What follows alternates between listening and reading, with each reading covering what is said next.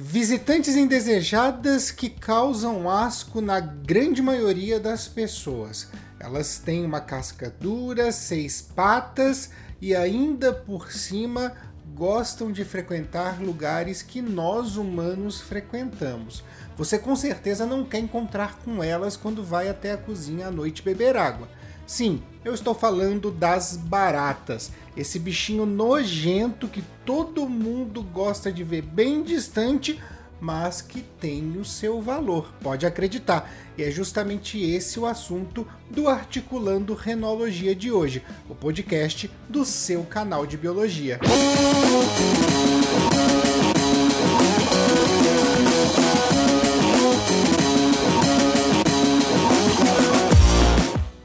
gente pensa nas grandes navegações do século XV, a gente logo lembra do Cristóvão Colombo em 1492, do Pedro Álvares Cabral em 1500, mas nós nos esquecemos muitas vezes de que as naus europeias partiram para várias regiões do mundo incluindo o continente africano.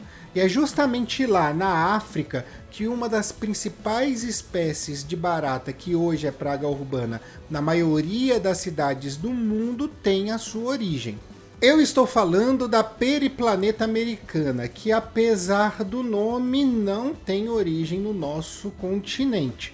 Vale lembrar que eu estou falando das grandes navegações do século XV, e a nomenclatura binominal proposta por Linneu é do século XVIII. E aí é óbvio que quando se encontrava uma determinada espécie e ia se classificá-la na taxonomia de Linneu, a gente simplesmente trabalhava com aquilo que nós tínhamos. Então, o nome periplaneta americana foi feito, foi dado justamente porque ela foi estudada, foi identificada e foi classificada no continente americano, não no continente africano, onde sua origem se encontra. Mas como essa barata saiu da África e foi parar no continente americano? Melhor, como essa barata se espalhou pelo mundo inteiro? É muito simples. Ao chegar na costa africana, os navios tinham nos seus porões uma grande quantidade de alimentos, porque afinal de contas as viagens duravam muito e a tripulação precisava comer. Esses alimentos eles acabavam também apodrecendo muito fácil e vale lembrar que quando eu falo do século XV eu não estou falando de nenhum hábito de higiene eficaz. A higiene era um conceito bastante em desuso na época e é claro que os navios eram uma porqueira só. As baratas olhando para isso acabavam encontrando um ambiente bastante propício para morar. Não tinha luz, era quente e tinha uma grande quantidade de matéria orgânica para que elas pudessem se alimentar. Pronto, bastava então embarcar nos navios para que elas pudessem então pegar carona na história. Quando esses navios retornavam para a Europa, as baratas conheciam a tal civilização. E é claro que com a civilização elas encontravam uma grande quantidade de lixo produzido e uma grande quantidade de dejetos. Era tudo que elas gostariam e, é claro, foi tudo muito fácil para que elas pudessem colonizar o continente europeu. Quando a gente fala depois das grandes navegações chegarem ao continente americano, as baratas vindas da África estabelecidas na Europa acabavam também vindo para a América. Só que aqui as coisas não eram tão fáceis. Por quê? Porque os indígenas eram pessoas que tinham determinados hábitos de higiene e as aldeias indígenas não eram o lixo que as cidades europeias eram naquela época. Dessa maneira, elas não conseguiam encontrar um ambiente muito tranquilo e muitas vezes preferiam ficar nos navios esperando. Mas com o avanço do tempo, com o tráfico negreiro que trouxe uma grande quantidade de pessoas escravizadas da África para a América, e quando se chegava na América já tinham vilas, já tinham cidades estabelecidas, elas sim começaram a gostar da ideia de sair do navio e começaram então a colonizar também o continente americano.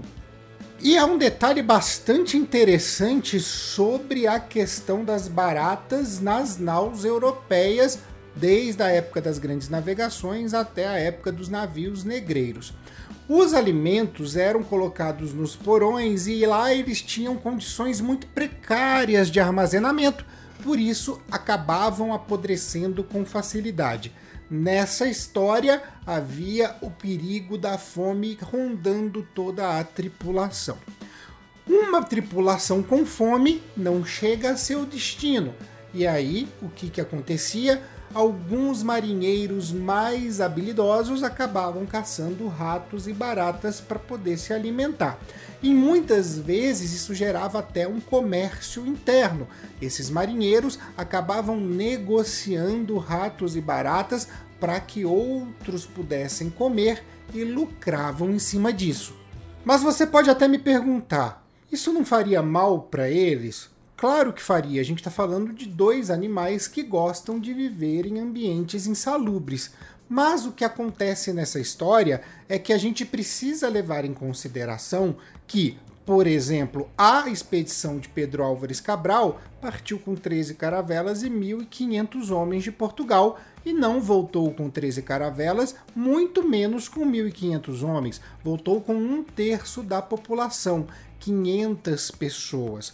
Nessa história, essas mil pessoas que ficaram pelo meio do caminho morreram de muitas formas diferentes, muitas por doenças e algumas doenças possivelmente causadas pela alimentação de ratos e baratas.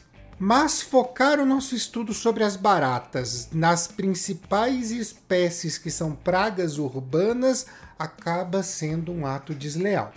Esse grupo de insetos que surgiu há mais de 300 milhões de anos atrás, bem antes da primeira civilização, é vasto e hoje tem mais de 3 mil espécies na natureza. Dessas, 99% são silvestres e com um papel ecológico bastante importante. Afinal de contas, além de servir como alimento para determinados níveis tróficos, elas promovem a reciclagem da matéria orgânica. Afinal de contas, são detritívoras e dessa forma elas auxiliam muito na manutenção da biodiversidade dos ecossistemas. E se nós encararmos as cidades como ecossistemas, a gente vai observar a turminha da periplaneta americana atuando na mesma função. Alguns biólogos acreditam que se não fosse a grande quantidade de baratas que nós temos nas cidades, nós estaríamos com um problema de lixos e dejetos humanos muito maior do que o que encontramos hoje. Afinal de contas, essa massa, essa população gigantesca de baratas acaba consumindo parte do lixo que nós produzimos e dos dejetos que nós produzimos, por exemplo, as nossas fezes. Isso faz da gente ir ao banheiro uma verdadeira produção de fast food baratal. Mas é importante que nós tenhamos essa consciência, mas nós também não devemos aceitar que esses bichinhos que são sujos e podem promover a transmissão de uma grande quantidade de doenças frequentem a nossa casa. Então, manter o ambiente limpo, dedetizado e simplesmente com os ralos vedados, com os ralos com redinha, é um ato saudável para nós, é um ato de higiene. Mas exterminar as baratas da cidade no momento em que a gente produz tanta matéria orgânica, talvez não seja uma boa ideia. E munido desse conhecimento, talvez você esteja preocupado, porque afinal de contas aquela chinelada pode ter ajudado a acabar com a população de baratas. Não se preocupe, meu caro amigo, minha cara amiga, porque uma só barata pode gerar 800 baratinhas ao mesmo tempo. É barata para se perder de vista. Além disso, algumas curiosidades sobre esses bichos são interessantes. Primeira, elas têm um gânglio nervoso no tórax que faz com que elas possam sobreviver muito tempo sem cabeça. A lenda da barata sem cabeça é bastante comum nas comunidades de barata. Além disso, elas têm instinto familiar, elas têm organização de grupo Elas podem inclusive tomar decisões simples em uma espécie de assembleia. Acreditem se quiser, as baratas têm uma espécie de sociedade. Então, não adianta, não vai ser a sua chinelada ou então o seu sprayzinho de veneno que vão dar conta de exterminar esses bichinhos. E agora vale a pena a gente pensar. Ou a gente resolve o problema do lixo e dos dejetos na cidade, dando destinação adequada, fazendo processos de compostagem, reciclando, também tratando o nosso esgoto, ou a gente, infelizmente, vai acabar dependendo das baratas por um bom tempo.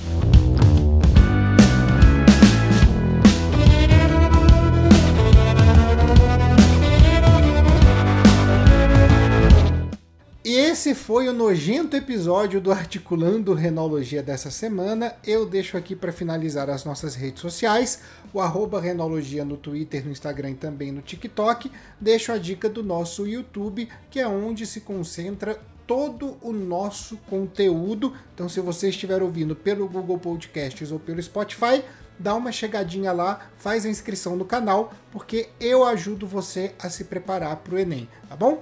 Vai ficando aqui então meu grande beijo a todos e a todas e até a próxima.